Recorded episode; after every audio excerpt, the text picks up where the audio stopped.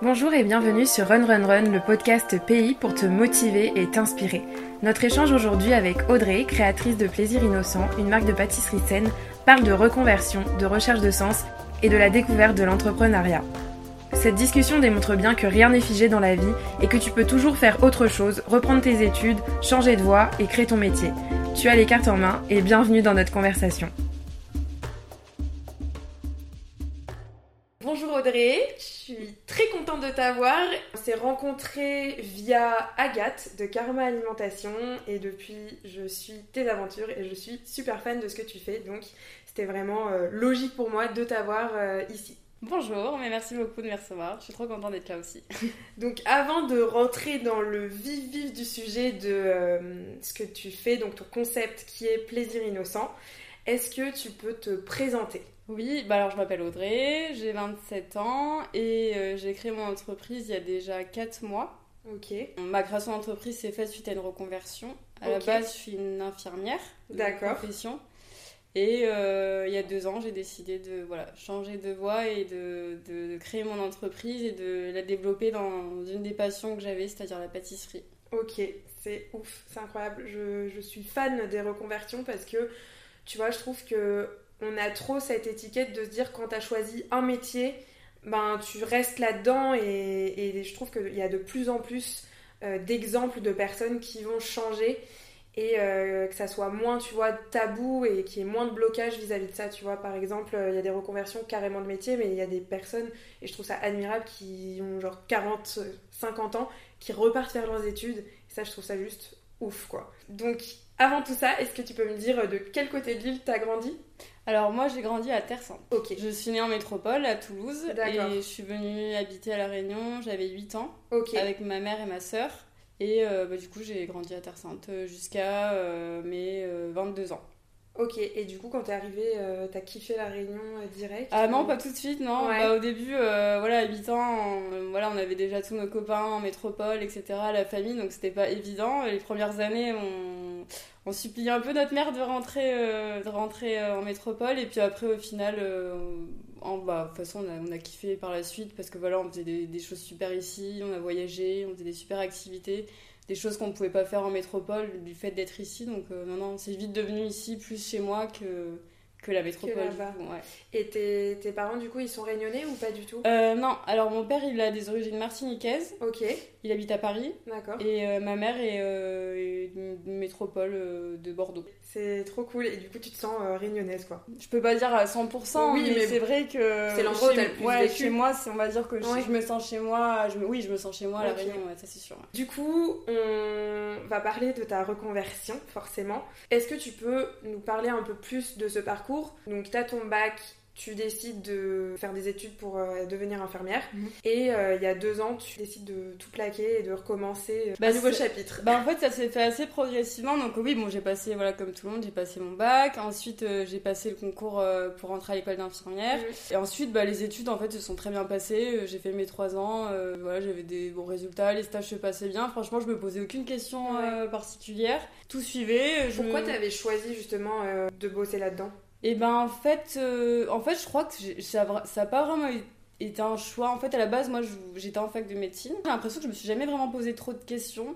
Euh, c'est-à-dire que voilà, j'ai suivi euh, le train, j'ai passé, fait un bac scientifique, et puis voilà, on disait quand on n'est pas trop mauvais, on va en fac de médecine. Du coup, j'ai un peu suivi aussi les copains qui allaient en fac de médecine. tu vois, je trouve que ça, c'est assez fou parce que c'est euh, j'ai suivi, je me pose pas de questions, on dit que bah t'as des bons résultats donc tu fais S, si t'as S faut faire un peu les trucs, euh, tu vois, euh, enfin moi j'ai pas du tout fait ça pour le coup, mais c'est vrai qu'on dirige vers médecine, vers ingé, vers ces genres de métiers là parce que c'est bien vu pour la société et que ça te permet derrière euh, normalement euh, une sécurité en tout cas. En fait, c'est surtout que je trouve que bah, en fait, c'est super jeune, 18 ans, mm, pour savoir ce que tu veux faire. Après, forcément, il y a des domaines qui peuvent déjà te plaire, mais euh, je veux dire, moi je savais que la santé, c'est un domaine qui m'a toujours vachement intéressée. Mm. Enfin, je sais que par exemple, les, enfin, la, science en général, c'est quelque chose qui me plaisait beaucoup. par la suite, j'ai découvert que c'était vraiment la santé, pas que, enfin, la santé de façon générale, mais plus spécifiquement la nutrition et le bien-être en général aussi. Mais je veux dire, euh, à 18 ans, c'est quand même chaud. Je veux dire, la santé, c'est large. Tu peux faire plein de, de, métiers différents dans la santé. Donc du coup j'ai suivi et en fait les premiers mois je me suis vite rendu compte que je n'avais rien à faire là.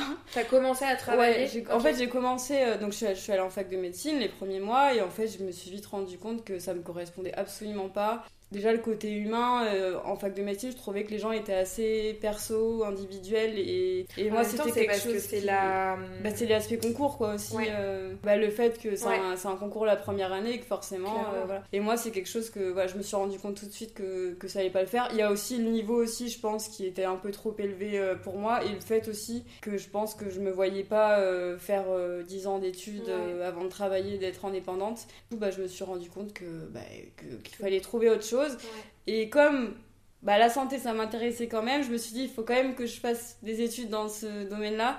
Du coup, bah, je me suis dit, bon, bah, infirmière, ça peut être un, juste milieu, en fait, euh, voilà, prendre mhm. soin des gens et en même temps euh, avoir un nombre d'années d'études qui est quand même plus inférieur et peut-être plus adapté aussi à mon niveau, du coup. Et donc, euh, tout s'est très bien passé pour moi. En plus, j'ai eu de la chance, j'ai eu des super stages que, genre, tout le monde voulait, la réanimation, la chirurgie, enfin, des gros, gros stages qui mhm. sont vraiment très, très formateurs. Et au final, euh, ben, je me suis vite rendu compte, même pendant les stages, que c'est pas, c'était pas là-dedans que je me voyais après. Ah en fait, j'avais déjà euh, compris, je pense, les, les, difficultés déjà du métier. Et au-delà de ça, je pense plus largement, maintenant je peux, je m'en ai conscience avec le recul, mais euh, le, le, fait qu'en fait le, le salariat n'était pas quelque chose que j'envie en fait au-delà juste du métier d'infirmier mais bon quand on est employé même infirmier on est mm. employé donc euh, on a une hiérarchie et déjà ça c'est quelque chose je crois que j'avais j'avais compris que ça allait être difficile en fait pour moi de, en tout cas dans la longueur de pour... bah, être tributaire de l'hôpital c'est à dire que voilà bon tu travailles t'as un contrat mais bon euh, quand ton collègue il est malade donc t'appelles tu dois revenir enfin voilà t'es t'as aucune forme d'indépendance en fait dans ce genre de métier au final. À l'hôpital ou tant, quand t'es employé, je parle pas quand t'es en libéral où tu mm. peux t'organiser, etc. Mais, mais au-delà de ça, le, métier en soi, enfin moi je trouve que c'est un super métier, euh, où je veux dire, où la relation humaine, moi j'ai mm. beaucoup appris euh, de mes stages, des prises en charge des patients, etc. J'ai grandi, euh, j'ai énormément grandi en l'espace de trois ans. Et ce qui est cool aussi, c'est que je me suis rendu compte que j'étais capable, parce que c'est pas tout le monde qui est capable aussi de faire ce métier-là il faut avoir une certaine mm. force d'esprit et pouvoir supporter beaucoup de voilà la, la mort la maladie c'est des choses qui sont pas faciles et déjà de voir que j'étais capable de le faire c'est vrai que ça m'a quand même pas mal donné confiance en moi mm. ok et du coup euh, qu'est-ce qui t'a fait euh, un jour euh, te dire bon bah c'est fin j'arrête cette aventure et je me lance dans autre chose?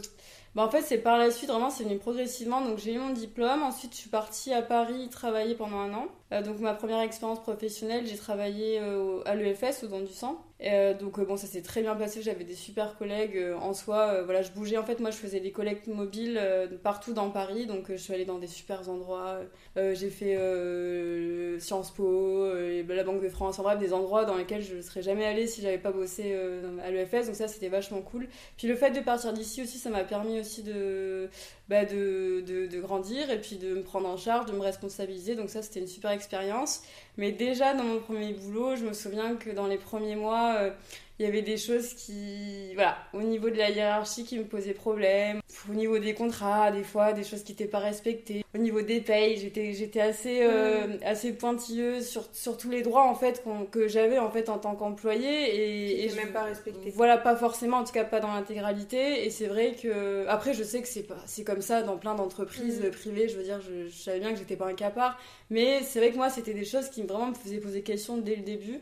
Et je me suis dit non, mais je vais pas pouvoir euh, faire ça. Et surtout, le, le, ce que je faisais en soi, je me voyais pas le faire pendant 10, 15, 20 ans. quoi C'était quelque chose au début qui était, euh, qui était intéressant pour moi parce que bah, quand on est dans l'apprentissage, euh, c'est cool, on apprend des compétences et tout. Et, mais moi, en fait, je me voyais déjà évoluer avec le temps, mais dans ce genre de job, je me voyais pas évoluer en fait. Il n'y avait pas d'évolution possible. Du coup, je j'ai commencé déjà à me poser quelques questions, puis ensuite, au bout d'un an, j'ai voulu rentrer à La Réunion du coup pour travailler. J'ai demandé un poste à l'EFS mais il n'y avait plus de place. J'avais une copine qui travaillait euh, dans, un, dans un laboratoire, dans une chaîne de labo. Et du coup elle m'a dit bah, si tu veux euh, je te donne euh, le contact de la DRH et puis tu regardes s'il y a un poste. Et du coup j'ai envoyé un mail, il y avait un poste qui était disponible genre un mois après. Ah ouais. Et du coup je me suis dit bon bah Audrey c'est soit tu rentres maintenant, soit jamais. bah, soit peut-être tu vas continuer mais en tout cas je me voyais pas rester à Paris, je serais, peut-être rester aller un an parce que j'ai quand même bien kiffé ma vie là-bas, j'ai pas mm. mal voyagé et tout, enfin c'était quand même cool.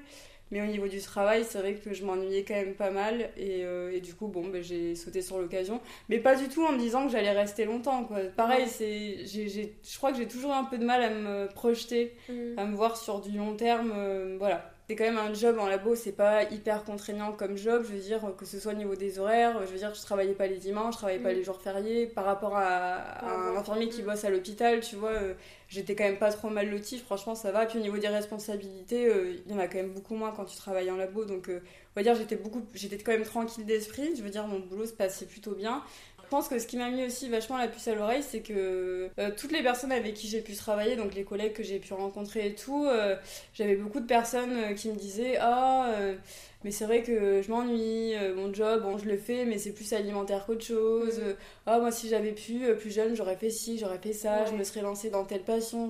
Et c'est vrai qu'en discutant avec pas mal de collègues, au fur et à mesure, bah, il y avait des choses comme ça qui me revenaient souvent et qui, ça, ouais, qui restaient.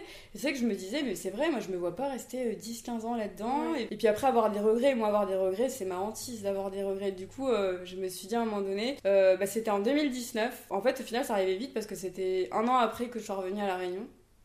Euh, je... J'étais avec une collègue en fait, et en fait on regardait sur internet, on était tombé sur un article euh, concernant le CAP pâtisserie.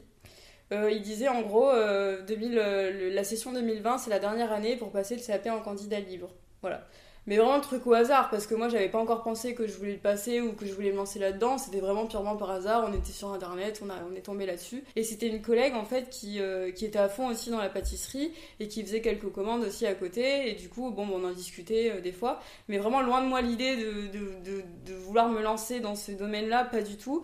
Je pense que c'était. T'avais période... jamais pensé à la pâtisserie de ta non, vie Non, jamais, jamais, jamais. c'est ouf. Non, jamais. Genre même quand t'étais enfant, t'étais pas. Euh, si, j'aimais si, la pâtisserie, mais comme plein de. Plein d'enfants qui en font voilà, le, dimanche euh, avec les parents ou quoi. Enfin, vraiment en, passe-temps, quoi. Je, je veux dire, je, jamais je me suis dit euh, que, je ferais, que je ferais ça. Et, c'est vrai que donc, du coup, on, a, on avait regardé ça. Et je pense que c'était aussi une période où, au niveau de mon boulot, bah, j'étais déjà installée. Techniquement, ça se passait bien. Avec les patients, ça se passait bien. Je commençais déjà à former. Enfin, j'avais déjà en fait acquis toutes les compétences qui me permettaient en fait de bien faire mon travail. Enfin, je pense que j'étais un peu en attente de bah, c'est quoi la suite en mm. fait? Du coup, je me suis dit, bah, tiens, si je, si je me lançais en fait un petit challenge personnel et de me dire, bah tiens, d'avoir un, passer un diplôme, même si j'en fais rien après, passer un diplôme, bah je pense que c'est un challenge. en tout cas, moi à l'époque, c'était un truc que je trouvais cool et de me dire bah, que je suis capable de le faire et que je suis capable de en même temps que je bosse de passer un, diplôme. Et puis qui sait si jamais un jour euh, ça c'est toujours ça, euh, ça, sert quoi. ça peut servir à je sais pas une activité. Mais vraiment je pensais pas du tout à l'entrepreneuriat ou rien du tout. C'était juste perso en fait. Vraiment un challenge que je voulais me lancer et, me dire bah, que je suis capable de passer un, un, examen en fait dans un domaine qui n'est pas du tout le mien et dans lequel je ne connais pas grand chose au final. Et c'est comme ça que je me suis lancée je me suis inscrite c'est ouf parce que avec du recul, des fois tu te dis, mais la vie, des fois ils te mettent des, des petites, euh, enfin des petites choses sur ton chemin et tu les prends, tu les prends pas et quand tu les prends, après ça t'emmène à des endroits. Mais bah, je, savais surtout que, enfin me connaissant, euh, je savais que si je me lançais là-dedans, euh, ça allait être à fond. Vraiment parce que bon au niveau des études c'est vrai que j'ai toujours été quand même bonne élève, euh, assez euh, très rigoureuse, très travailleuse. Enfin voilà, moi ça m'a toujours très tenu à cœur d'avoir des bons résultats.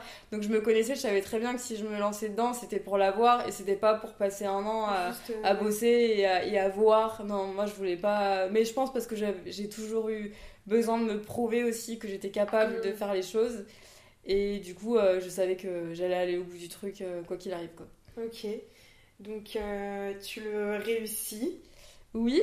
Oui, oui, après une, année pas facile, une année beaucoup de travail personnel. Bah, beaucoup de remises en question aussi parce que bah, toute l'année je me suis demandé si au final j'allais l'avoir est-ce que tout ce temps que j'investis euh, financièrement aussi parce que voilà le matériel les formations etc euh, le temps perso euh, tout mon temps perso était dédié à ça aux révisions etc et, et au final ouais je l'ai réussi au bout d'un an est-ce que c'est devenu une passion en le travaillant à ce moment-là ou tu enfin pendant le, les un an tu travailles parce que voilà tu as trop cette motivation tu veux te montrer que tu es capable mais euh, la passion n'est pas là et voilà, ça arrive peut-être encore plus par la suite ou déjà euh, cette année tu te rends compte qu'au final euh, tu kiffes. bah, En fait, je pense que comme tu dis, au début, c'était vraiment plus le côté euh, est-ce que je suis capable, mm. au-delà du, du, fait que, que oui, la pâtisserie, j'ai toujours aimé, aimé, ça, mais on va dire euh, pas, pas non plus en mode passionné, mm. quoi. Et en fait, ouais, je pense que c'est venu vraiment euh, pendant justement mes entraînements, etc., bah, que j'ai commencé à apprendre plein de trucs que ce soit au niveau théorie, que ce soit au niveau de l'alchimie, des, des, ingrédients, de la, voilà, des réactions physico-chimiques, etc. Et puis moi, en plus, comme comme j'aime bien comprendre, enfin je suis quelqu'un d'assez rationnel et j'aime comprendre les choses. Euh, quand il y a quelque chose que je comprends pas, ça m'énerve. Il faut, que je comprenne. Et du coup, là, franchement, j'ai découvert un, espèce de, nouveau monde où, vraiment il y a des trucs, je me suis dit, mais ouais, mais je savais pas en fait. Et du coup, c'était une espèce de d'apprentissage en fait permanent pendant cette année-là. Je pense que ça s'est mêlé les deux, ouais, le côté où ouais, me prouver à moi-même que j'étais capable sur du concret, c'est-à-dire sortir des produits qui soient convenables et qui puissent euh, bah, être validés lors d'un examen. Et en même temps, le côté bah, prendre plaisir quand même, c'est quand même mieux quand on prend plaisir à faire quelque chose. Et euh, mais c'est vrai que c'est voilà, ça reste quand même un, un, gros challenge personnel et il faut quand même être capable de pouvoir euh, euh, bah déjà le stress parce qu'on mm. se met quand même beaucoup du stress quand on passe un examen et puis bah après tout le reste à côté euh, les proches euh, la famille la personne avec qui tu vis forcément mm. elle va devoir bosser tous les week-ends tous les jours etc donc bah t'as moins de temps aussi perso à consacrer aux personnes avec enfin à la personne avec qui tu vis ou à ton entourage donc c'est pas forcément évident en fait c'est un sacrifice comme un peu un peu toutes les personnes qui, qui passent des, des, examens, ou des formations où il faut être vraiment dédié à ça totalement. Mm. Mais euh, franchement, je suis hyper fière et, euh, et ouais, je me suis... En fait, je suis contente d'être allée au bout du truc et de m'être prouvé en fait que j'étais capable de le faire. Pourquoi t'as besoin de te sentir capable de faire quelque chose? J'ai toujours été comme ça. En fait, j'ai toujours, euh, depuis que je suis petite, euh, je me sens ma mère, elle me disait souvent, euh, elle avait tout le temps ce besoin de me, de me, valoriser, de me rassurer sur mes compétences, alors que j'avais des bons résultats. Mais en fait, je pense que c'est un manque de confiance en mm. moi que j'ai depuis longtemps et je sais pas pourquoi. C'est, mais au-delà de me prouver à moi-même, je pense que j'ai aussi besoin de prouver aux, autres. Ouais, c'est ce que j'allais te demander. C'est un, un mélange des deux. Aujourd'hui, je dirais plus à moi-même, mais plus jeune, c'est plus par rapport aux mhm. autres. De me prouver qu'en fait, je suis capable. Et pour moi, les résultats scolaires, c'est un très bon moyen en fait de montrer que, bah, que j'étais bonne dans ce que je faisais et que, que j'étais quelqu'un qui réussissait en fait. Mais la réussite, moi, ça a toujours été un truc euh, que j'ai toujours été un peu euh, obsédée par ça. Et, euh, et, et j'ai jamais voulu, je me suis toujours dit, non, non, mais moi, j'échouerai rien du tout. le, le, bac, je l'ai eu du premier coup. Le permis, je l'ai eu du premier coup. Mon concours infirmier, je l'ai eu du premier coup. J'ai mon, mon diplôme, etc. Je veux dire, en fait, pendant plusieurs années, c'est vrai que j'ai eu une espèce de succession de bah, que de, de, réussite au final et pas vraiment d'échecs. Il y a même un moment donné, je me suis dit bah, peut-être qu'il faudrait que j'échoue pour euh, que c'est formateur aussi d'échouer. Bah, je pense que c'est dans l'entrepreneuriat que je, que je connais que je connais aussi un peu ce genre de choses maintenant.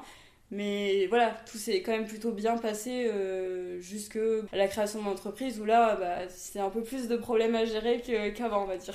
Ça, tu l'as dit. C'est trop intéressant ce que tu dis parce que c'est vrai qu'on a ce truc à glorifier de ouf la réussite, tu vois. De d'avoir l'impression en fait d'exister et d'avoir euh, d'avoir une valeur parce qu'on réussit. Et je trouve que ça t'as un truc hyper malsain avec ça tu vois. Moi je sais que j'ai fait des choix dans ma vie auparavant où j'évitais en fait cet échec. J'ai eu des échecs euh, bah, notamment quand je me suis un peu mise à mon compte etc et ben c'est vrai que ça fait super mal. Quand t'as pas l'habitude d'en faire ça te donne une grosse claque. Et du coup, moi, je pense que vraiment, mieux vaut expérimenter l'échec euh, le plus tôt possible. Et le problème, je l'ai déjà dit euh, dans d'autres euh, dans d'autres épisodes, c'est que le problème, surtout en France, c'est que l'échec il est pointé du doigt de ouf et que t'as l'impression en fait échec égale je suis une merde. En fait, c'est aussi ce truc que ton identité va être associée soit à une réussite, soit à un échec. Alors que non, en fait, t'es toi d'abord. Et je le dis aussi pour moi, hein, parce que c'est très facile à dire mais t'es toi d'abord et t'as ta valeur et après euh, t'as tes réussites et c'est très cool et t'as tes échecs mais ça ne définit pas euh, la personne que tu es. Et justement enfin toi t'as as peur? Est-ce que c'est un truc qui te, fait euh, qui te fait flipper de ouf justement l'échec de dire que potentiellement demain tu peux je sais pas avoir un, méga down dans ton entreprise? Bah en fait franchement aujourd'hui je suis quand même plus à l'aise avec ça J'ai conscience qu'on peut pas tout réussir du premier coup, surtout euh, quand on est dans un parcours de reconversion. Voilà, on n'a pas commencé à 15-16 ans un métier et qu'on n'a pas l'expérience qui suit derrière. Franchement, aujourd'hui, euh, je, je, je me mets beaucoup moins de pression par rapport à ça. Je m'en suis beaucoup mise au début de la création parce que voilà, j'avais envie de faire tout parfaitement, euh, que tout soit nickel, mm. que les gens aient une super image, donc d'avoir vraiment tout propre, tout nickel. Et en fait, au final, je me suis vite rendu compte que c'est pas possible. Déjà, quand on est tout seul, c'est pas possible, mais même au-delà de ça, je veux dire, il y a personne qui mm. réussit un truc nickel, parfait euh, dès le premier mois. Il, faut, il faut du temps. Et surtout, je pense qu'aujourd'hui, le fait d'échouer, en fait, moi, ça me permet aussi de mieux me connaître. Mm. C'est-à-dire qu'au final, tant que t'as pas de difficulté, tu sais pas trop de quoi t'es capable, au final. Euh, et, donc, c'est moi, là, franchement, honnêtement, c'est en ce moment que je me prouve à moi-même ce dont je suis capable. Et justement, ça permet aussi d'avoir des axes d'amélioration.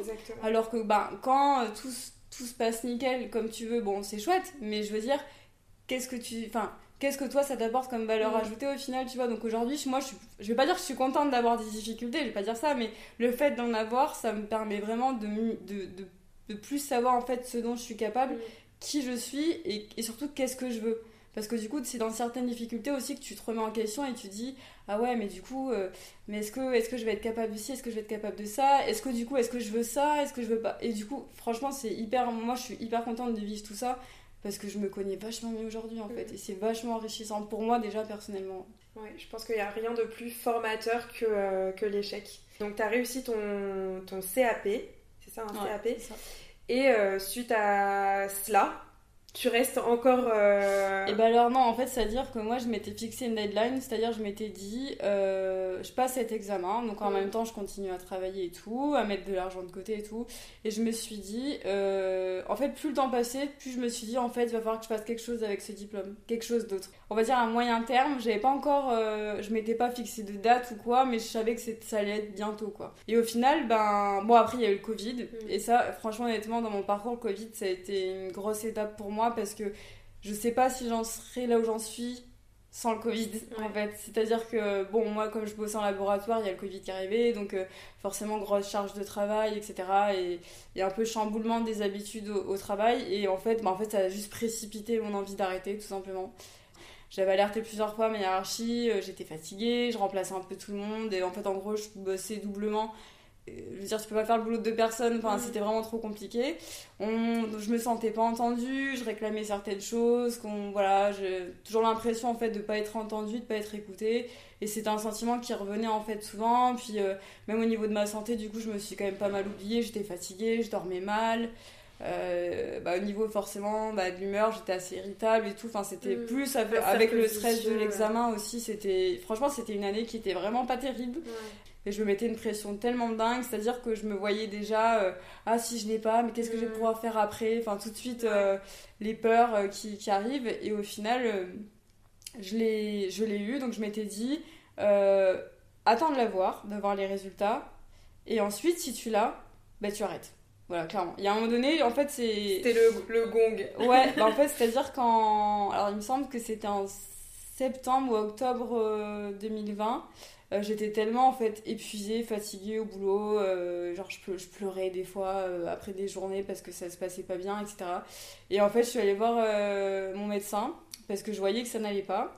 Mais bon, je te dis ça après plusieurs mois, hein. je suis pas allée voir tout de suite, j'ai allée voir après un certain temps et puis, et puis elle m'a dit mais qu'est-ce qui se passe? Et alors là, quand elle m'a dit ça, je me suis mise à m'écrouler, mais je me suis effondrée, incapable de parler, de sortir le moindre mot pendant moins un quart d'heure. Mmh. Et elle a vu, elle a dit ah ouais non mais là vous êtes au bout du rouleau. Et euh, du coup, euh, donc elle, bon, elle m'a dit que c'était de l'épuisement professionnel, ou après burn-out, l'épuisement professionnel, je sais pas trop. Euh, mm. je pense que ça, bon, c'est en gros c'est un état de, fatigue extrême où t'en peux plus. Donc elle m'a arrêtée pour 10 jours et je crois que ces 10 jours m'ont fait énormément de bien parce que ça m'a permis bon, déjà de me reposer, de ne plus aller dans ce milieu qui au final ne m'apportait plus assez de positif pour que j'ai envie d'y mm. rester en fait, c'est surtout ça. C'est pas, moi je diabolise pas, c'est pas que c'est pas le travail en soi, mais c'est juste que par rapport à moi, j'ai trouvé plus d'aspect positif en fait, plus de négatif que de mm. positif, donc ce qui faisait que moi je me voyais pas rester dans quelque chose qui allait plus me rendre malheureuse qu'heureuse quoi. Et donc du coup je me suis arrêtée 10 jours, donc j'ai commencé à réfléchir, etc. J'avais déjà passé l'examen, donc j'attendais les résultats. Et puis j'ai eu les résultats en fin septembre ou octobre, je crois. Et quand je les ai vus, bah, je me suis dit, bon, ben là, ça y est, il faut, que, il faut que je fasse quelque chose. Euh, mais j'ai arrêté bah, en janvier 2021, donc 2-3 euh, mois après. Mais sans savoir exactement. Sans exact, c'est ça qui est ouf. Non, non, c'est-à-dire que. En fait, je me suis choisie. C'est-à-dire mm. que je me suis dit, euh, t'es pas heureuse là-dedans. T'as quand même un, un, diplôme qui peut te permettre de faire quelque chose. Bah, vas-y, fonce en fait. Donc du coup, euh, je me suis, euh, voilà, j'ai posé, euh, enfin pas, pas, une émission, mais j'ai demandé une rupture conventionnelle. Et je me suis dit, bah tu verras après, tu verras après. Tu sais à peu près les... Je savais qu'en fait, j'aimais la pâtisserie, mais que je voulais pas faire de la pâtisserie classique. En fait, moi, j'ai toujours, j'aime pas faire comme tout le monde, en fait. Je, j'ai longtemps suivi plus jeune, c'est vrai, une voie un, peu commune que tout le monde mm. prend, mais plus, en fait, je, plus j'ai grandi, plus je crois que je me suis rendu compte que, que j'allais pas que suivre en fait ce que tout le monde fait c'était pas quelque chose qui qui que j'allais pouvoir faire. Et ça je me souviens très bien d'une petite anecdote où je la raconte à chaque fois à plein de personnes. En fait quand j'étais à l'école d'infirmière du coup euh, en fait on, quand tu es étudiant dans cette école tu as un, formateur qui te suit pendant les trois ans euh, euh, voilà par rapport au stage etc ton évolution durant les trois ans. Et j'avais une formatrice qui était juste extraordinaire que d'ailleurs j'aimerais trop revoir à nouveau pour la remercier parce qu'elle m'a beaucoup aidé en fait à à me connaître. Elle a su vraiment percer en moi. Elle a su en fait, euh, en fait me, me déchiffrer en, quelque sorte et en mm. apprendre énormément sur moi. Alors qu'à cette époque-là, à 20-21 ans, euh, en fait, au final, c'est là que je me rends compte que je me connaissais vraiment pas. Et en fait, elle m'a dit, euh, je crois que c'était en dernière année, genre juste avant le mémoire et, le diplôme, elle m'a dit vous oserez, je sais pas trop dans, dans, dans quel service vous serez, mais elle m'a dit vous serez pas, vous êtes pas, oui voilà, elle m'a dit vous n'êtes pas une suiveuse, vous serez une meneuse. Elle m'a dit ça. Et moi, au moins, moi, elle m'a dit ça, je me suis dit, euh, je comprends pas ce qu'elle veut dire, ça veut dire quoi? Peut-être qu'elle me voit cadre, j'en sais rien, ou ce genre de choses, mais moi, c'était pas quelque chose que, qui me plaisait ou que j'envisageais. Et là, quelques années plus tard, quand je reviens là-dessus, je me dis, en fait, ouais, elle avait raison. C'est-à-dire que, bah, après, avec mes expériences professionnelles et le fait que je m'épanouissais pas dans le statut de, de salarié, au final, bah, c'était ça. Enfin, c'était clairement, c'était ça. C'est qu'au final, suivre suivre ce qu'on me demandait de faire, c'est pas quelque chose qui me plaisait. Et donc du coup, des fois, j'y repense et, je me dis, ah ouais, mais euh, c'est quand même quelque chose qui, aujourd'hui, bah, fait résonance par rapport à mon parcours. Et, euh, et du coup, voilà. c'est trop cool. Et du coup, t'arrêtes et euh, comment l'idée germe? Donc vas-y, présente-nous, Audrey, créatrice de Plaisir Innocent.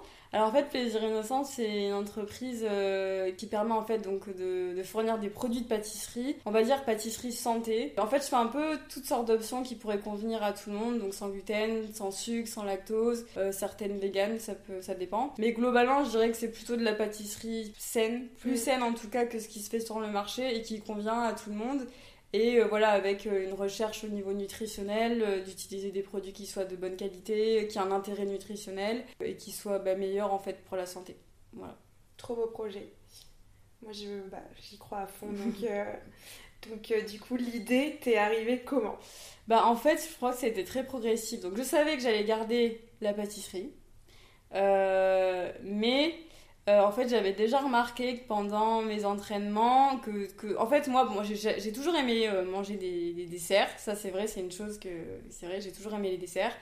Mais euh, comme j'ai toujours aimé prendre soin de ma santé aussi, j'avais, bah, je pense peut-être c'est dû à mes études ou je sais pas, mais je, savais très bien que voilà, manger des gâteaux toute la journée, c'est pas quelque chose, en gros, je schématise, mais qui, qui, qui allait être bon pour moi. Et euh, du coup, j'ai en fait, euh, même, euh, je crois que c'était quand j'habitais à Paris, quand j'ai commencé à avoir mon appartement à Paris, donc habiter seule, à faire mes courses, à mm. cuisiner, etc. Et ben en fait, j'ai commencé à me poser des questions, à me dire, bah ouais, mais j'aime bien les gâteaux, mais j'ai pas envie d'acheter des trucs tout le temps industriels, bourrés de sucre et, et, de trucs transformés. Du coup, je me suis dit, mais qu'est-ce que je peux faire pour me faire plaisir régulièrement, mais en même temps euh, pas, trop pas trop me déglinguer la santé, tu vois. Donc du coup, j'ai commencé voilà, à chercher un peu sur internet des recettes un peu saines, euh, tu vois, euh, des trucs des trucs très simples, tu vois, des gâteaux au chocolat sans sucre, des trucs Et donc j'ai commencé en fait à tester un peu des recettes. Et puis je trouvais qu'en fait, j'arrivais à me faire plaisir avec des choses que je cuisinais maison et euh, sans forcément avec du enfin sans forcément du, sucre ou des, des, choses très très caloriques ou quoi et, je, et du coup j'ai commencé en fait à prendre plaisir à me faire régulièrement ce, ce genre de choses et en fait à m'intéresser à ce genre de, de, produits un peu alternatifs Et, euh, mais après, c'était de base dans la nutrition, c'est-à-dire, euh, moi, la nutrition, c'est aussi en parallèle de la pâtisserie, un domaine qui m'a toujours mm. vachement plu. Et du coup, déjà, quand j'étais infirmière, je commençais à beaucoup m'y intéresser. D'ailleurs, j'ai même une fois posé la question, je me posais la question si j'allais pas faire une formation dans la, dans la, nutrition, dans la diététique ou quoi. Peut-être un jour, c'est pas. Mm. mais en tout cas, voilà. Enfin, mon idée voilà, est venue comme ça, c'est-à-dire, voilà, c'était me faire plaisir régulièrement avec des produits plus sains pour prendre soin de ma santé, tout mm. simplement, et vraiment à titre personnel.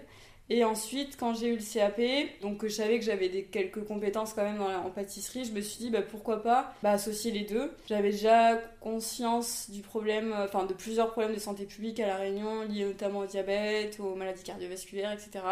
De par le métier que je faisais aussi avant. Est-ce que tu peux nous en euh, dire peut-être un peu plus euh, là-dessus, sur justement la nutrition à La Réunion? Je crois que c'est surtout mon boulot en tant qu'infirmière en laboratoire, mm. où j'ai vraiment pris conscience qu'en fait, pour certaines personnes, bah, le diabète, c'est vraiment c'est, quelque chose qui, qui, est dur à vivre en fait, et mm. qui, même socialement parlant, peut, bah, peut t'isoler en fait, parce que quand tu peux pas manger ce que tu veux, ou quand tu as des envies de certaines choses et que tu peux pas les, les assouvir, c'est hyper frustrant.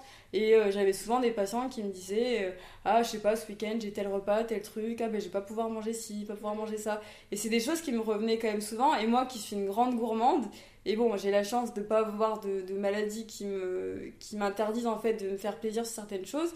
Et je me suis dit, mais en fait, c'est quand même triste de devoir euh, se priver alors qu'on a envie de, de, quelque chose en fait.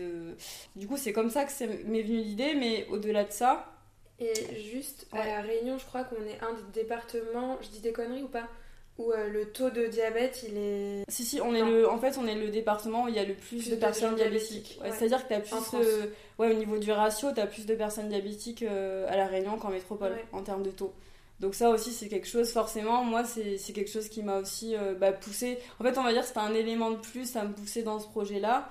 Et je pense que c'est voilà, le fait d'avoir aussi pris en charge pas mal de patients bah, qui souffraient de diabète au final, pendant toutes mes années d'études et même après, euh, j'ai toujours été au contact mm. de gens qui avaient ce genre de, de pathologie. Et voilà, de devoir revenir souvent ce genre de discours euh, de problématique. ouais, du, mm. de se faire plaisir et de devoir s'interdire des choses, bah, c'est quelque chose qui a germé au fur et à mesure. Mais vraiment, ça s'est fait progressivement, ça s'est pas fait en 2-3 mois. ça fait, je pense que ça s'est fait même inconsciemment sur plusieurs bah, années. C'est ce que j'allais dire, genre euh, à partir du moment déjà où tu es à Paris et tu te poses des questions, c'est même quand tu cuisines et tu te dis bah j'ai envie de manger ça, enfin en fait, euh, sans te rendre compte forcément, l'idée tu l'as pas cherché quoi tu vois, elle est un peu venue à toi dans ton environnement, dans ton expérience aussi. Ouais, c'est vrai, franchement, j'ai. Ouais, non, je pense pas que j'ai. Après, oui, j'ai fait pas mal de recherches quand une fois que j'avais le projet en tête, mm. de savoir plus concrètement comment faire, mais c'est vrai que j'ai pas. Non, j'ai pas eu à, chercher. Je pense que ça s'est fait naturellement. Et surtout, euh, bah, je pense que c'est ce qui me ressemblait le plus en fait, au final. Je me voyais pas du tout. Et il y a toujours ce côté que je voulais pas faire ce que tout le monde fait. Mm. Et voilà, faire de la pâtisserie euh, classique. Alors, je dis pas, il y a des très bons pâtissiers euh, qui font ça très bien, c'est. Ça, il n'y a pas de souci. Mais euh, voilà, je crois que j'ai toujours eu envie de me démarquer. Je savais pas comment, mais j'ai toujours eu envie, je crois, de bah, d'être différente au final. peut-être que c'est un peu lié à la gémilité, à ma la sortie que depuis tout à l'heure, ils le savent pas d'ailleurs. donc Audrey a une sœur jumelle. Euh, et, c'est vrai que depuis le début, euh, quand tu me racontes, je me dis, mais c'est sûr, il y a un lien avec euh, le fait qu'elle ait eu une jumelle et que. Mais là, j'y pense là, mais je t'avoue que. ça, ça m'est venu là. Non, ouais, ça m'est venu là, mais je crois pas que j'y pensé avant. Ouais, c'est peut-être ouais, que c'est dû à sûr que c'est lié. Ouais. Et du coup, pour toi, quels sont vraiment les, les challenges dans cette pâtisserie-là, donc cette pâtisserie saine, à La Réunion? En fait, déjà, premièrement, j'ai eu conscience que ça allait pas être facile. Déjà, dès le début, on m'a prévenu. Hein, quand j'ai commencé un peu à faire des formations et tout, et à être en contact avec des gens dans l'alimentaire ici, on m'a dit euh, Ouais, mais vous allez faire quelque chose quand même. En fait, c'est ça, les obstacles, parce que j'ai eu pas mal d'obstacles dès le début. C'est-à-dire qu'on m'a dit, ouais, mais vous savez, les Réunionnais, ils aiment manger sucré, ils ont l'habitude, etc. Et ça va être difficile, euh, peut-être que les gens ne seront pas prêts à ça. Enfin, dès le début, en fait, on m'a mis, en, mise en garde et on m'a dit, voilà, si vous faites que ça, ça risque d'être compliqué, etc. Donc moi, j'écoutais quand même, enfin, je veux dire, j'étais pas obtuse dans mon truc, j'écoutais. Mais en fait, j'ai toujours quand même été persuadée que ça allait avoir un impact positif et que ça allait... Euh, fonctionner d'une manière ou d'une autre parce que bah, j'en étais persuadée et, mm. et, surtout que je me voyais vraiment pas faire autre chose ou autrement. Et, surtout que si tu veux rester dans ton ADN en plus de, de, pâtisserie saine, mm. tu vas pas euh, à côté vendre euh, des. Enfin, ça n'a aucun en gros, sens. moi, c'est ce qu'on m'a fait comprendre c'est qu'on m'a dit euh, vous devriez faire un peu des deux ou avoir une le petite choix. gamme, une petite gamme parce qu'on m'a dit voilà, un formateur une fois ici qui m'avait dit oui, mais il y a déjà des, boutiques qui ont essayé euh, de vendre des produits un peu sans sucre, machin, et ça fonctionnait pas.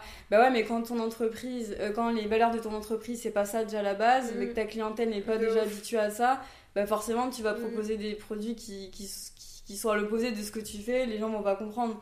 Alors que moi, je voulais vraiment être dès le début euh, associé vraiment à, à, ce type de pâtisserie-là dès le départ pour que bah, les gens bah, en fait ils soient au courant que s'ils veulent ce type de produit ils vont vers moi que ça allait pas être euh, du mix et que vraiment mm. j'allais être spécialisée là-dedans. Après j'ai eu conscience aussi que c'est un risque aussi parce que bah si ça fonctionne pas et que tu proposes que ce genre de produit bah c'est un risque aussi. Donc c'est voilà. Mais c'est c'est quelque chose dont j'avais conscience.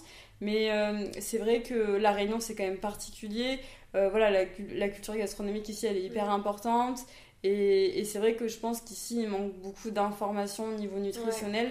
je pense pas que les gens ont pas envie, je pense que qu'il manque beaucoup d'informations. Ouais, c'est une question aussi euh, d'habitude, de bah, on a toujours consommé comme ça. Mm. Euh, oui, pourquoi changer au final Ouais, quand, pourquoi on va changer? Euh, Et c'est vrai que, enfin, je me demande comment, enfin, tu vois, genre par exemple à des moments, tu vas te poser des questions forcément sur ton alimentation, mais ça vient peut-être pour certaines personnes naturellement et pour d'autres pas du tout. Et qu'il faut avoir euh, une espèce de sensibilisation.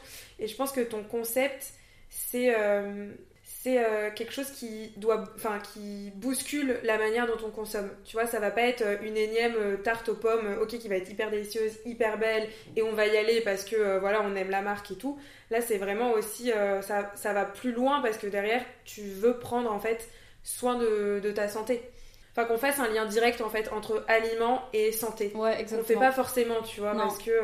Bah, c'est comme tout le monde, je veux dire, les gens euh, qui prennent un dessert, je sais pas, au restaurant ou, qui, ou, lors d'événements ou des repas de famille, etc., le dessert, il est toujours associé à quelque chose de sucré. Mm. Mais quelque chose de sucré, pas qu'au goût, quelque chose qui contient du sucre. Donc forcément, euh, bah, je, je, je, vais complètement en fait à l'encontre de ce genre de principe déjà de base. Mais au-delà de ça en fait c'est que bah voilà quand je sais pas quand tu vas à un repas d'anniversaire tu vas acheter un, gâteau chez un pâtissier mm. tu te demandes pas forcément ce qu'il y a dedans. Je sais pas tu comme tu as dit tu veux une tarte aux pommes t'achètes ta tarte aux pommes. Mais ce que moi je voulais en fait montrer et prouver aux gens. Déjà en fait c'est de répondre à une offre c'est-à-dire à une demande pardon une demande c'est qu'il y a des gens qui vraiment déjà ne peuvent pas manger ce genre de, gâteau. Soit parce qu'ils vont avoir des intolérances soit parce qu'ils vont avoir des certaines pathologies. Donc déjà ces personnes là qui déjà ne peuvent pas euh, ben comment elles font? Mm. enfin je veux dire actuellement à la Réunion je veux dire il n'y a pas de il a pas vraiment de, de beaucoup d'options en tout cas pour l'instant en tout cas au niveau sucré pour répondre à cette demande-là. Et moi, déjà, je voulais répondre à ces personnes-là qui bah, ne peuvent pas mm. consommer déjà ce genre de choses. Et ensuite, j'ai voulu aussi, euh, et ça, c'est ce que j'aimerais aussi dans le développement euh, faire, c'est euh, sensibiliser, comme tu disais, les gens, et en fait, à faire comprendre qu'on peut très bien manger un, un, gâteau, une pâtisserie, un gâteau, qui soit bonne au goût, mais ce qui ne contienne pas forcément de sucre. Voilà. ce que j'allais dire. Parce que les gens, en fait, on a trop tendance à se dire, comme il n'y a pas de sucre, bah, ça va être fade. Voilà. Mais en fait, c'est sans sucre, ça ne veut pas dire euh, sans la saveur mm. sucrée. Parce que la saveur sucrée, tu peux l'avoir de plein de façons différentes, mais sans y mettre de sucre forcément. Et ça, c'est quelque chose aussi que, que je pense que les gens, euh, en général, qui ne connaissent pas trop ce genre de produit, vont avoir du mal à, concevoir. Et ça peut faire peur, c'est normal quand mm. on on a un produit dont on n'a pas l'habitude, euh, ben forcément ça, ça intrigue. Euh, voilà, après ça dépend aussi de l'ouverture d'esprit des gens. T'as des gens qui vont être très ouverts d'esprit, qui vont avoir envie de foncer, de tester direct et, et qui vont être contents. Et puis t'as des personnes qui vont être un petit peu plus en retrait, qui vont se dire ah ouais mais je sais pas trop.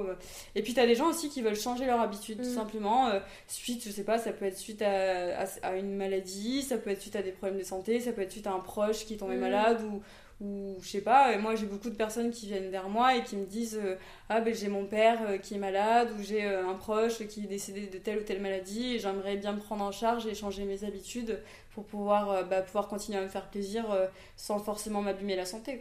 Ou même beaucoup pour les enfants aussi. Il y a beaucoup aussi de mères qui me disent par rapport à leurs enfants. Parce que ça aussi c'est quelque chose, tu disais les habitudes, mais à La Réunion, voilà, tu le vois, les enfants ici sont habitués à manger des, des, mm. paquets de gâteaux, des chips, des machins, mais dès le plus jeune âge. Et même à l'école, au final, en fait, je me rends compte que qu'au niveau euh, information nutritionnelle à l'école, déjà, il y a beaucoup, beaucoup de travail à faire. C'est-à-dire que la dernière fois, je me souviens aussi, c'est une petite anecdote, quand j'étais allée voter euh, la dernière fois dans une école, donc j'étais passée devant le planning des goûters euh, des enfants de l'école, du coup. Je me suis arrêtée comme ça par curiosité, je regardais, et, quand j'ai vu le, planning de, la semaine, mais c'était que des produits archi bourrés de sucre, du jus d'orange industriel, des paquets de gâteaux, des biscuits. Je veux dire, en fait, c'est que des choses, les gamins, tu leur donnes ça le matin, mais laisse tomber, ça te fait un pic de glycémie toute la journée, et puis ensuite, ça te donne déjà des enfants qui vont avoir faim, genre 2-3 heures après, mm. et puis après, sur le long terme, ça te fait de la fatigue, euh, de la fatigue chronique tout, est une question déjà de, dose. Enfin, c'est comme tout. Euh, je veux dire, j'ai pas forcément non plus envie de diaboliser. Bon, même si je me catégorise comme pâtisserie sans sucre, forcément les gens vont penser que je diabolise le sucre. Mm. Mais euh, c'est plus en fait dans le sens où le sucre est tellement présent dans l'alimentation en général. Euh, pas que dans les produits sucrés, le sucre t'en as partout, t'en as dans les boissons, t'en as dans les plats préparés, t'en as dans les sauces, enfin t'en as dans, tout. Voilà. Après, quand les gens commencent à cuisiner maison, etc., tu peux plus mm. maîtriser les doses, mais je veux dire, quand, quand voilà, tu t'as pas forcément le temps de cuisiner, que tu vas acheter des choses préparées, etc., le sucre, il y en a partout. Euh, j'essaye de pas diaboliser, mais en même temps, c'est une réalité. Euh, quand apprends, enfin, quand les, les, gamins dès le plus jeune âge, en fait, ont l'habitude de manger certains produits, en fait, ils vont euh, développer au niveau des, bah, des papilles, en fait, ils vont développer des habitudes par rapport à mmh. certains goûts.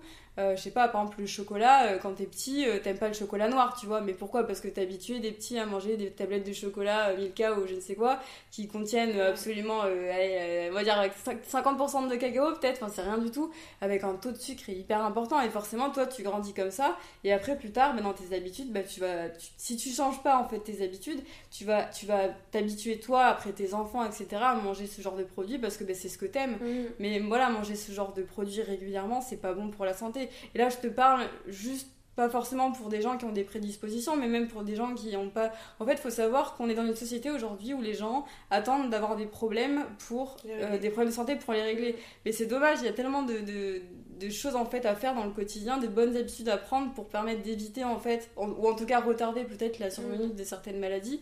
Et le diabète, à part si vraiment tu as des grosses prédispositions génétiques, tu peux faire des choses au quotidien pour éviter de, bah, de, d'y faire face le, d'y faire face le plus tard possible.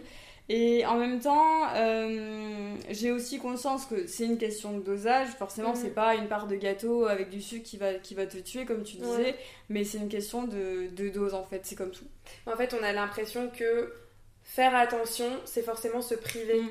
Tu vois, et du coup, ça va engendrer une frustration et c'est hyper désagréable euh, comme, euh, bah, comme sentiment. Euh, l'humain n'aime pas être frustré. Exactement, ouais. Du coup, c'est vrai que c'est très lié à euh, bah, je mange pas de sucre, donc euh, je me frustre. Donc, je trouve que d'ailleurs, le, le, nom plaisir innocent est tellement bien trouvé et va parfaitement avec ton concept. Merci, merci. Oui, c'est vrai que la frustration, moi je sais que la frustration c'est quelque chose que moi, bah, comme beaucoup de personnes, j'ai beaucoup de mal avec ça. Quand j'ai, quand j'ai envie de manger un dessert, je le mange. Je veux dire, il vaut mieux le manger que, que, se frustrer et puis après craquer dix fois dessus. Et, c'est vrai que, que du coup, euh, moi j'ai vraiment voulu montrer, au-delà de ça, qu'on peut manger un, dessert qui soit bon, euh, qui soit fait avec des ingrédients euh, naturels, bruts, le moins transformés possible, parce que là on parle de sucre, mais après il faut savoir que bon, les glucides en soi, il n'y en a pas que dans le sucre, dans, dans, un produit, tu vas en avoir aussi dans la farine, la farine qui est, qui est raffinée, la farine blanche de base que tout le monde utilise dans les gâteaux, c'est une farine qui contient aussi beaucoup de sucre. Et ensuite, selon ce que tu vas mettre aussi dans, dans tes produits, mais tu as le sucre, oui, le saccharose pur que tu vas mettre dans tes gâteaux, et le sucre, tu en as dans plein d'autres euh, ingrédients aussi que tu vas ajouter. Donc ça, plus ça, plus ça, ça te fait à la fin un mm. produit qui... qui des fois, tu as certains produits de pâtisserie qui contiennent, le, en une part, tu as le nombre de glucides que normalement il te faut dans la journée. veux dire, donc ça, de façon régulière, tu vois, ça t'abîme ça, ça, ça, la santé, et surtout, ça te fait prendre des mauvaises habitudes, tu vois. Mm. Je pense que ouais, il y a vraiment un gros travail à faire euh, sur tout ce qui est euh, alimentation, mm. parce que ça peut aussi très vite tourner à devenir complètement euh, zinzin et, ça devient malsain, tu vois, parce que si tu fais attention, tu peux trop te priver, et puis après, enfin, tu vois, te dire, bah comme je fais attention, bah je, peux pas boire de coca, tout à l'heure je vais à l'apéro, bah j'y vais avec ma bouteille d'eau. Ouais, non, du après, coup, ça devient vraiment une contrainte, et je pense que il faut réussir à montrer aux gens que faire attention, c'est tu peux te faire plaisir et ça veut pas dire d'être irréprochable sur, tout, euh, sur tous les jours de la semaine et euh, du coup vraiment éviter complètement euh, ce sucre que tu peux avoir bah, dans un soda ou enfin faut aussi se laisser vivre. Bien sûr, non mais après le but c'est bien sûr c'est euh, voilà puis après il y a la vie sociale aussi, je veux dire le but c'est pas s'enfermer dans quelque chose qui qui va nous isoler ou quoi, c'est de en fait c'est vraiment c'est de kiffer d'avoir euh, de, de, moi après je là là on parle de mon entreprise donc des produits de pâtisserie mais globalement moi comme c'est la nutrition qui m'intéresse, mm. bah, c'est l'alimentation en général donc l'alimentation au quotidien et, c'est surtout que en fait, bien manger, ça te permet bah, d'être, d'être, d'avoir de l'énergie, de, de te sentir bien, d'être en forme, etc. Et forcément, ça va impacter positivement après tous les autres aspects de ta vie. Et souvent, les gens ne pensent pas, mais des fois, euh, de la fatigue, ça peut aussi venir de ce que tu manges, mmh. en fait. Parce que quand tu manges des choses euh, qui vont être trop riches en sucre, bah après il va falloir euh, digérer ces choses là etc ça te demande de l'énergie et des fois bah voilà la fatigue euh, euh, ça, ça, peut aussi t'amener aussi des, des, insomnies etc puis ça te fait un espèce de cercle vicieux. Et pour moi la première source d'énergie en fait c'est dans l'assiette. Donc mm. tu peux en fait mais ça ça demande aussi des, des connaissances et aussi de s'intéresser à ces sujets là Bon, après, c'est quelque chose qui me plaît beaucoup. Après, je peux comprendre qu'il y a des gens qui n'ont qui ont pas le temps ou c'est pas leur truc et qui décident d'aller au plus rapide et qui font. Après, on fait tous comme on peut, en fait. On fait mm. du mieux qu'on peut. Mais je veux dire, voilà, d'avoir ce genre d'alternative, ça permet aussi à des personnes qui veulent mieux consommer d'avoir bah, accès à ce genre de produits. Et, euh, et après, bah, j'espère plus tard aussi euh, pouvoir euh, bah, transmettre, en fait, moi, tout ce que j'ai appris durant mon processus bah, de création d'entreprise, mais aussi durant mes recherches, parce que j'ai fait aussi beaucoup de recherches sur ben, sur, euh, sur les ingrédients, sur les valeurs nutritionnelles, etc., ce genre de choses, et pouvoir après les transmettre pour que les gens puissent chez eux aussi euh, ben, en fait changer des petites choses dans les habitudes, en, en, cuisine en fait, pour pouvoir fabriquer des produits qui soient plus sains et qui soient meilleurs pour eux et pour leurs enfants. Ce que j'allais dire, c'est euh, ce serait trop cool d'avoir un atelier où tu apprends à faire des trucs pas de dingue, tu vois, en pâtisserie, où t'as pas besoin de passer 3 heures à faire des trucs de ouf, mais au moins, genre, euh, je sais pas, euh, faire euh, des, des, gâteaux, cookies, ou j'en sais rien, hyper simple que tu peux donner au goûter, ou même pour toi, tu vois. Ah ouais, moi, je suis partisane de la simplicité. même dans la pâtisserie, moi, en fait, les, les, desserts que je préfère, c'est les desserts, genre, les plus simples. Ça va être un mm. gâteau au chocolat, un cookie, un brownie, enfin, des choses très très simples, mais des choses qui sont gourmandes et qui ont du goût. Et euh, les, les, gens me demandent beaucoup justement, euh, bah, voilà, comment faire à la maison. Euh, bah voilà, j'aimerais bien mes enfants plus acheter des paquets de gâteaux. Bah, comment faire pour avoir des produits qui soient plus sains, etc. Et j'ai vraiment conscience que c'est quelque chose dont les gens en fait sont vraiment en demande. Et ils sont. Bah, après, je pense que en général, on est dans une société où les gens ont vraiment envie de, de mieux s'alimenter, de prendre plus soin d'eux. et c'est quelque chose qui peut se faire facilement entre guillemets quand vraiment déjà quand on le décide tu vois quand on a un déclic et quand tu as envie de le faire c'est déjà beaucoup plus simple. Après forcément si, si c'est pour se forcer c'est pas la peine tu vois. Mais euh, j'aimerais beaucoup par la suite proposer justement des ateliers comme tu dis où je puisse transmettre toutes mes connaissances et pouvoir bah, on va dire un petit peu rendre la chose plus simple parce qu'il y a beaucoup de gens qui viennent me voir et qui, qui pensent que c'est euh, c'est hyper compliqué mais comment vous faites et machin. Mais non en fait c'est T'as déjà l'impression que même pour trouver les ingrédients, tu vas devoir te casser la tête. Tu vois oui, après il y a ça. Après, c'est vrai qu'il y a le fait que euh, à la Réunion, bon, forcément, on a peut-être accès à un peu moins accès à certains produits. Enfin, c'est plus difficile pour certains produits qu'en métropole, mais en tout cas, il y a toujours des alternatives qui sont possibles. Ça aussi, euh, dans le processus de création d'entreprise, c'est quelque chose dont j'ai dû faire face aussi. Et il y a toujours des alternatives qui sont possibles dans tous les cas. Euh, du coup, parlons de processus justement de création d'entreprise. Qu'est-ce qui, pour toi, a été le plus compliqué jusqu'à maintenant? Je pense qu'il y a un tas de trucs, mais si tu Il y a plusieurs choses, mais je vais essayer d'en dire, euh, d'en dire bah, soit une ou, peu, mais euh, moi je dirais que le premier, ça a été déjà euh, bah, ce que je te disais, les obstacles que j'ai rencontrés par rapport au fait qu'on allait, qu'on m'avait dit que ça allait être compliqué par rapport aux habitudes des gens ici, mm. que les gens sont pas prêts à ça, etc. Donc déjà, c'est, ça c'est une des, des, premières obstacles que, des premiers obstacles que j'ai eu c'était de me dire, euh, si ça se faut, je me lance dans un truc, où les gens en fait vont pas du tout être réceptifs à ça. Et du coup, je me suis dit mince, tu vois. Mais déjà, en fait, je crois que j'avais compris que que ça allait pas être la première ni la dernière chose que j'allais devoir euh, surmonter, euh, je veux dire, dans le parcours. Donc ça, c'était une des premiers... Mais ça, on va dire, c'était un vrai que c'est ouf quand même de se dire, de pas se décourager quand t'entends les gens qui disent non mais ton truc, euh, ça va jamais marcher, enfin... Ah ouais mais ça, ça m'arrive plein de fois. Il hein. faut savoir que j'ai bon, j'ai fait plusieurs formations après le CAP. j'ai fait notamment une formation dans la création d'entreprise et, et, je me souviens d'un mec à la fin de la formation. tu sais, à la fin, tu remplis des, des papiers pour dire en gros qu'est-ce que va être ton projet, etc. Euh, et, quand j'avais écrit euh, pâtisserie sans sucre, il m'avait regardé, il m'a dit Pardon, mais ça existe? Comment vous allez faire? et mais vraiment un, air étonné, en fait, je pense qu'il était pas méchant, mais c'est juste que. Oui, il comprenait pas quoi. Il comprenait pas le truc quoi. Il disait, mais. Et ben je lui dis, oui, oui, en fait, c'est possible. Et, et, déjà, tu vois, d'avoir ce genre de réaction, c'est vrai que déjà, je me suis dit, ah ouais, ça, ah, ça va être compliqué.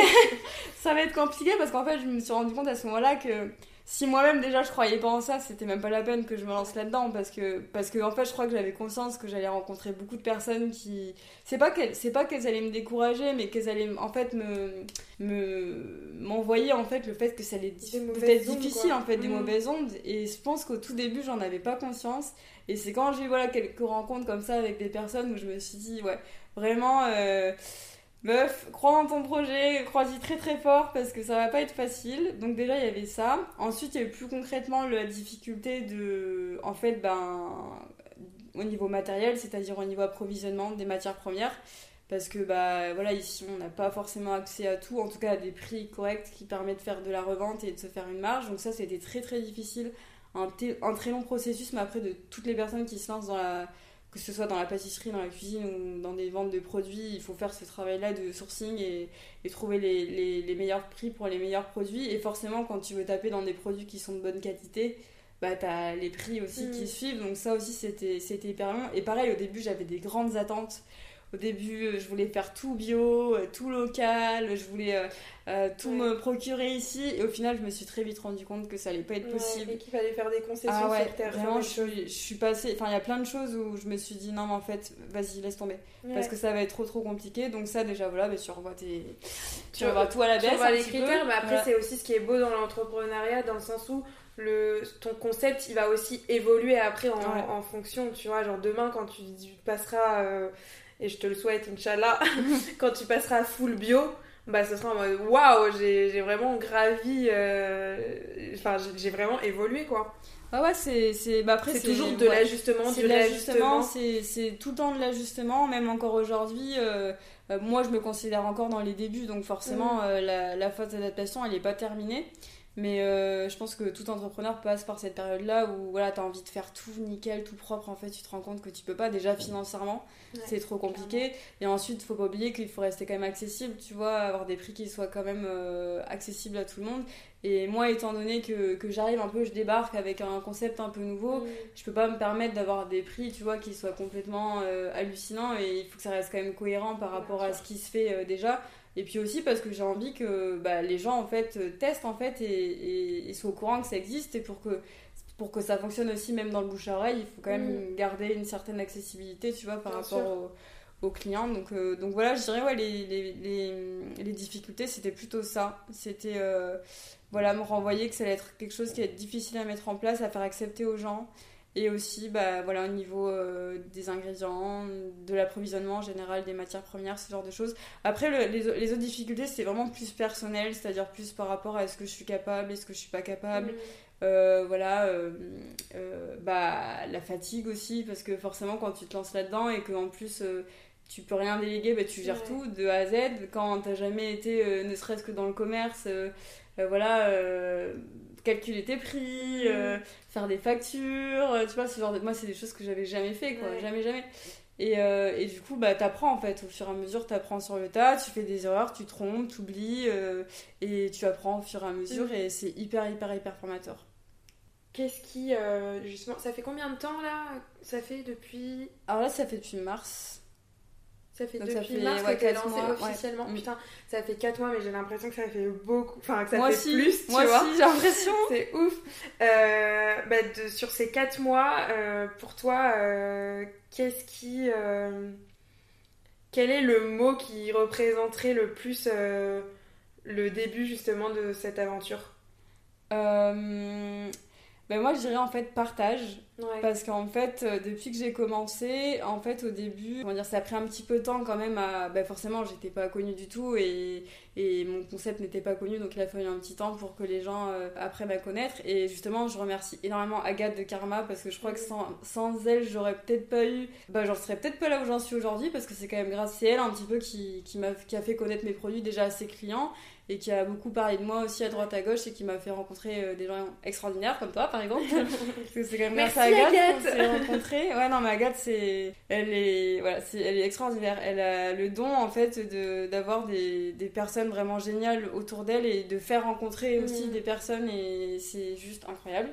Donc euh, donc donc voilà et euh, et du coup je dirais partage parce qu'en fait c'est ce qui me fait le plus plaisir en fait c'est le retour des gens euh, les gens en fait qui sont hyper contents en fait de découvrir ce genre de produit, d'être au courant que ça existe. Il y en a qui m'ont dit qu'ils cherchaient ce genre de produit, de produit depuis des années quoi. C'est ouf. Qui, qui, qui vraiment qui, qui, sont hyper contents que je me lance et même des tu vois des clients qui, qui des personnes qui n'ont pas encore acheté ou qui n'ont pas encore consommé mais juste qui m'envoient des messages et qui me disent mais vous vous rendez pas compte vous faites des bien, du bien aux gens en fait de proposer ça de, de, de, de mettre en fait votre euh, votre euh, de vous mettre au niveau enfin comment dire de mettre votre énergie mm. euh, au service en fait de l'intérêt euh, d'un intérêt en fait général tu vois c'est quelque chose que moi je m'en rendais pas trop compte parce que tu vois comme j'ai comme j'ai toujours été dans, dans, dans, ces trucs de voilà, nutrition, santé, c'est quelque chose qui me paraît normal, mais il y a vraiment des, des gens qui sont hyper heureux et contents que mm. ça existe, qu'on s'intéresse à ça et que quelqu'un en fait se lance dans ce genre de projet.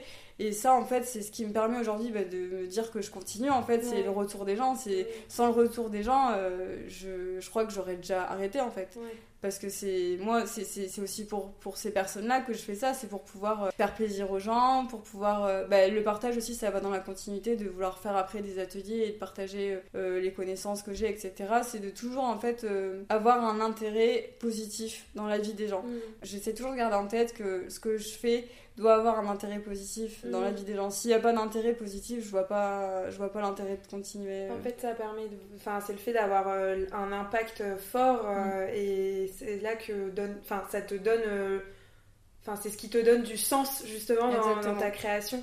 Je pense qu'en fait, c'est ça, on n'a pas encore parlé de ça, mais le, la recherche de sens, c'est quelque mm. chose que j'ai toujours eu aussi. Et je pense qu'au final, si je me suis toujours un petit peu euh, chercher quand même dans ce que j'allais faire, etc. C'est aussi parce que je crois que j'ai toujours voulu faire quelque chose qui a du sens. Et, euh, et là, du coup, bah, aujourd'hui, c'est. Bah, tout prend, tout prend forme en fait. C'est de pouvoir en fait allier quelque chose que tu aimes et en même temps. En fait, de pouvoir allier déjà ta passion avec le fait d'avoir un, un, impact positif dans la vie des gens, enfin, je trouve ça genre incroyable et je pense pas que beaucoup de personnes soient capables de, de, dire que c'est le cas en fait dans leur vie et c'est quelque chose qui est difficile franchement c'est là on en parle comme ça mais euh, voilà il y a quand même beaucoup de choses qui sont difficiles dans le quotidien mais c'est le retour des gens en fait c'est ce qui fait que j'ai envie vraiment de continuer. Franchement c'est c'est par rapport à ça en fait que j'ai mm. envie de bah, tu vois continuer à me développer proposer de nouveaux produits et puis pouvoir euh, voilà m'ajuster et et m'adapter par rapport à ça c'est juste franchement c'est une expérience genre incroyable. Je pensais jamais que, que j'allais être là dedans clairement euh, même si je savais que j'allais pas voilà continuer dans le salariat je pensais pas que ça allait arriver tout de suite. Peut-être je me mhm. disais peut-être plus tard tu vois. Je me suis vraiment lancée de là-dedans sans savoir vraiment je pense où tu mettais les pieds. Pas du tout. Absolument. Pareil encore une fois c'est une question de challenge en fait personnel est-ce que je suis capable mm. de, de le faire? Jusqu'à où, combien de temps, enfin tu vois, c'est quelque chose qui est. C'est le challenge qui est ton moteur quoi au final. Exactement, ouais, je crois que c'est ça. De me dire plus tard, bah ouais, je l'ai fait en fait. J'avais envie de faire ça, t'as une envie, tu, tu, tu vois, t'as une envie de base, et puis tu, tu la concrétises en un projet qui, qui au final va va te rendre heureuse un certain temps. Hein. Peut-être, je sais pas combien ça va durer. Ça, on peut pas savoir, tu vois. Mais en tout cas, tant que l'envie est là et tant que la motivation est là, c'est. Bah, moi, je continuerai, euh, continuerai là-dedans. On arrive à la question mystère et c'est ouf parce que ça va trop avec le thème, je trouve. c'est donc le, le portrait d'avant qui te la pose. C'est comment se faire plaisir soi-même. Waouh! Ah ouais, une question. Comment se faire plaisir ça même euh, bah Déjà, écouter ses envies. Mm. Déjà, je pense que de base, euh, enfin moi je sais que je suis comme ça, quand j'ai envie de faire un truc, je le fais. Et tant que je vais pas le faire, ça va me rester, euh, ça, va me rester en tête. Et ouais. Donc déjà, écouter ses envies, euh, suivre ses envies. T'as envie de faire un truc, tu le fais. T'as pas envie, tu le fais pas. Garder à l'esprit qu'en fait, euh, si toi-même déjà t'es pas bien dans tes baskets ou dans ta vie, comment tu peux après rendre heureux euh, des gens? Enfin, je veux dire, c'est par rapport à mon entreprise, tu vois. Je me voyais pas démarrer une entreprise en étant, tu vois, pas bien psychologiquement, physiquement, etc. Et justement, il a fallu passer par une année très difficile avant pour pouvoir mettre en place voilà, euh, voilà, une routine au quotidien qui fasse que je me sente bien. En fait, tu vois, faire du sport, manger sainement, c'est aussi des choses qui sont importantes quand tu as une entreprise. D'être en bonne santé, de te sentir bien, c'est quelque chose qui te permet de concrétiser tes projets après, tu vois. Donc, euh, j'irai écouter ses envies. Si je peux résumer. Parfait. Tu poserais quoi comme question euh, à la prochaine personne?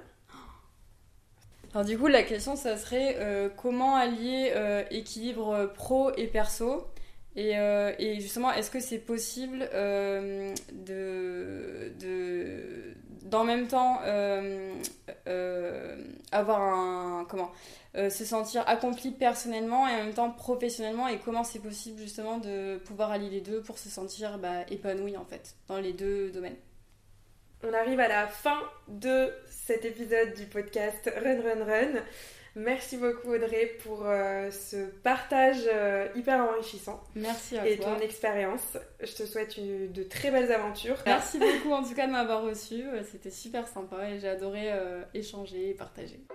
C'est terminé pour aujourd'hui. Merci d'avoir passé ce moment avec nous. Quelque chose qui compte énormément pour le podcast, c'est de laisser une note de 5 étoiles sur Apple Podcast et de partager l'épisode en nous mentionnant runrunrun.podcast et plaisirinnocent sur Instagram. Et si tu n'es pas encore abonné, n'hésite pas à venir nous donner de la force. Merci et à très vite